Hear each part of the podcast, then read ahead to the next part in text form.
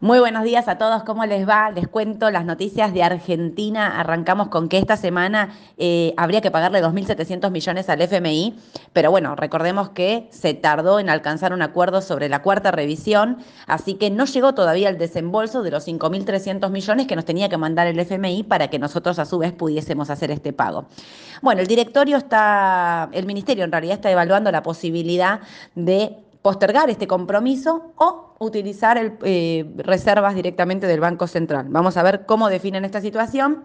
Y por otro lado, siguen los rumores de anuncio por parte del ministro Sergio Massa. Recordemos que estos rumores llegan luego del dato de inflación de febrero, que fue mucho más alto del estimado, y dejando un piso altísimo para marzo Así que los rumores son de un paquete de medidas para tocar directamente la inflación en un momento donde parecía, parecería ser que está medio descontrolada. Recordemos que Sergio Massa había dicho inflación del 3% para abril, algo que obviamente es imposible. Pero bueno, vamos a lo que está pasando en el mundo, porque el fin de semana estuvo movidito, el sector financiero no para de llegar noticias. Finalmente, el grupo VBC Group pudo comprar Credit Suisse, lo hizo por aproximadamente 3 billones de dólares en un acuerdo que fue realmente apresurado por las autoridades suizas. primero salió el banco suizo a bancar a, a fondear el banco para que no caiga, ahora presionaron para que lleguen a este acuerdo.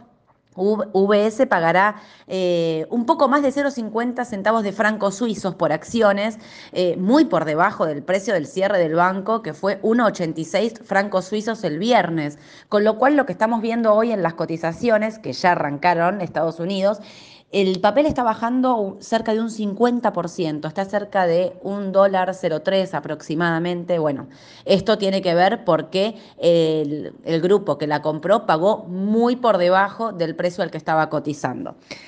El resto de los bancos en el pre-market están, perdón, en el market, porque ya arrancó, están levemente positivos, ¿sí? Citi 2% arriba, BAC 1,5%, el índice del sector financiero 1,5% arriba. Los índices de Estados Unidos, menos el tecnológico, que está casi un 1 abajo, los otros dos índices, Standard Poor's y Dow Jones, suben un poquito. Pero hay que seguir muy de cerca las noticias, porque hay otro banco que está muy complicado, que es First Republic de este banco ya venimos hablando la semana pasada, porque se acuerdan que es el banco que rescataron con 30 mil millones de dólares los principales bancos de Estados Unidos. Bueno, está cayendo un 17% más. El Standard Poor's le recorta su calificación crediticia y eh, lo que se dice es que este banco esté necesitando recaudar más fondos a pesar de este rescate que le hicieron, ¿no? Que no alcanzó el dinero enviado. En medio de todo esto, ayer hubo una acción conjunta de la Reserva Federal de Estados Unidos, el Banco Central Europeo, el Banco de Japón, el Banco Central de Inglaterra, el de Suiza y el de Canadá para asegurar liquidez.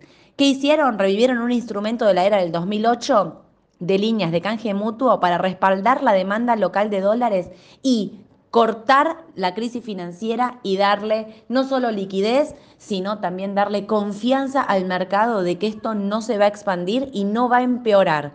Bueno, a mí me parece que lo que estamos viendo en realidad es que esto era mucho peor de lo que nos estaban diciendo, ¿no? Que no era un banco aislado, que es lo que venimos ya hablando eh, en las mañanas del mercado, de que esto era un caso no aislado, no de un solo banco, sino que esto se podía extender y que había que ver qué medidas tomaban los bancos centrales para cortar esta crisis. Bueno, estas son las medidas que tomaron hoy. Recordemos que el miércoles tenemos el dato de la Reserva Federal. ¿Qué va a hacer con la tasa? Todo el mundo mirando al día miércoles y prestando mucha atención para ver cómo seguimos. En los mercados de, en general hoy, les repito, algunos sectores están bajando, eh, los bancos, que es el principal eh, los bancos principales están positivos, vamos a ver cómo sigue el día porque la volatilidad es altísima.